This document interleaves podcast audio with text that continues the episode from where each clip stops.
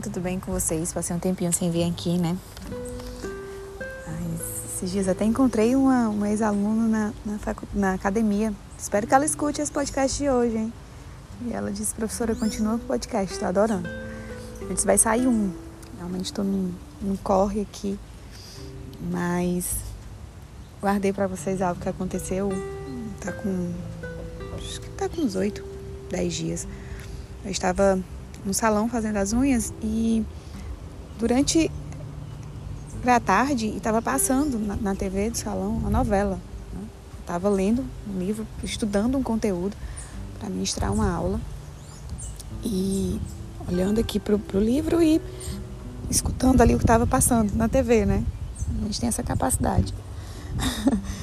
e, e aí, do nada, um, um, eu escuto a personagem pedindo uma bênção a um tio que estava chegando naquele momento e ele disse assim: Deus te proteja de ti.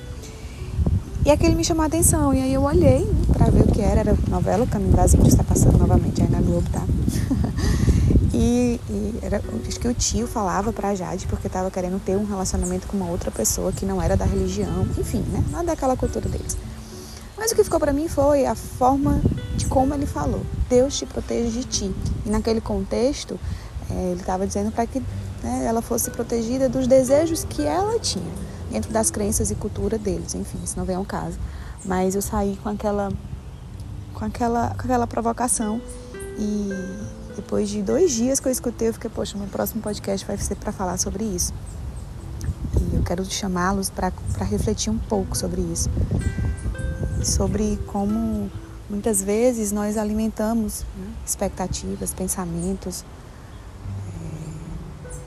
e frustrações também internas que estão só sobre o nosso controle. Não compete ao ambiente, não compete ao outro, não não faz parte, né? Que nós recebemos de fora para dentro, mas sim o que nós trazemos de dentro para fora. E, e quão válido é no dia a dia a gente parar e pensar como eu devo e como eu posso proteger os meus pensamentos é, de influências. Não sei nem se a palavra certa seria influências, né? Mas de expectativas que eu mesmo crio. É, o quanto eu posso e eu devo me proteger do que eu mesmo tenho construído dentro de mim. E isso exige da gente coragem.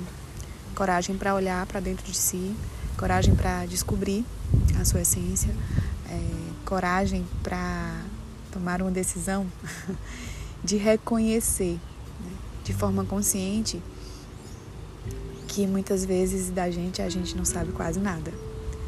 E tem um trecho da música de Zé Baleiro que ele diz, né? De você sei quase nada.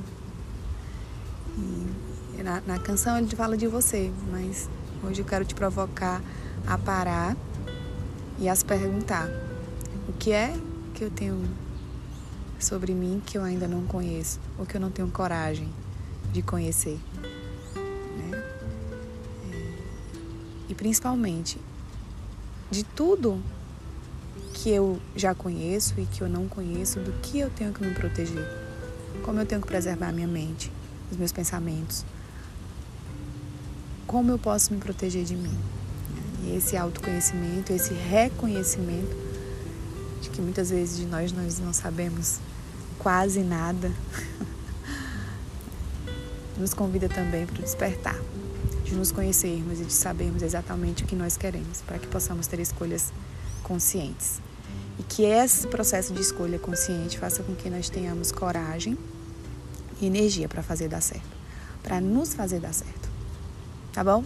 Um forte abraço para vocês, fiquem com Deus e espero logo logo estar tá aqui de volta com mais insights para vocês. Beijo!